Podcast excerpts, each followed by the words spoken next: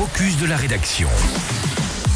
C'est l'heure du focus de la rédaction et ce matin, dans le focus de la rédaction, on s'intéresse, Domitil Courtemanche, à une initiative originale menée par le département de Haute-Savoie. C'est le rachat d'un alpage sur le Bon Coin courant août. Et oui, c'est bien sur le site des petites annonces que le département a racheté l'alpage de la Chenot.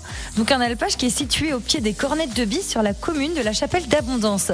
64 hectares qui a été vendu donc à 700 000 euros. Alors pour l'acquérir, le département a même réussi à négocier avec le vendeur et à baisser nettement le montant initial qui était fixé donc à 900 000 euros. Tout cela, c'est non pas pour le plaisir de faire la négoce, hein, mais bien pour un objectif bien précis, préserver la vocation pastorale du site. Le propriétaire, lui, il a renoncé en fait à revendre son alpage au prix le plus fort.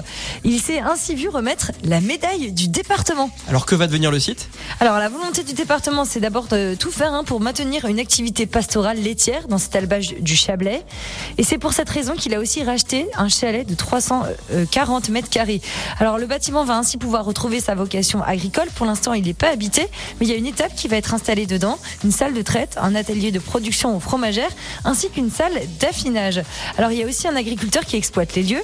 Lui, il pourra continuer sereinement son activité. Donc c'est de faire paître ces vaches de la race, de la race pardon, abondance, celles qui produisent le lait nécessaire donc à la fabrication du fameux fromage, et une activité agricole que son fils lui souhaite ensuite reprendre. Donc au total, le département possède plus de 600 hectares d'alpage sur près de 60 000 que compte la Haute-Savoie. C'est une belle initiative, une jolie histoire racontée par Domitil Courtemanche.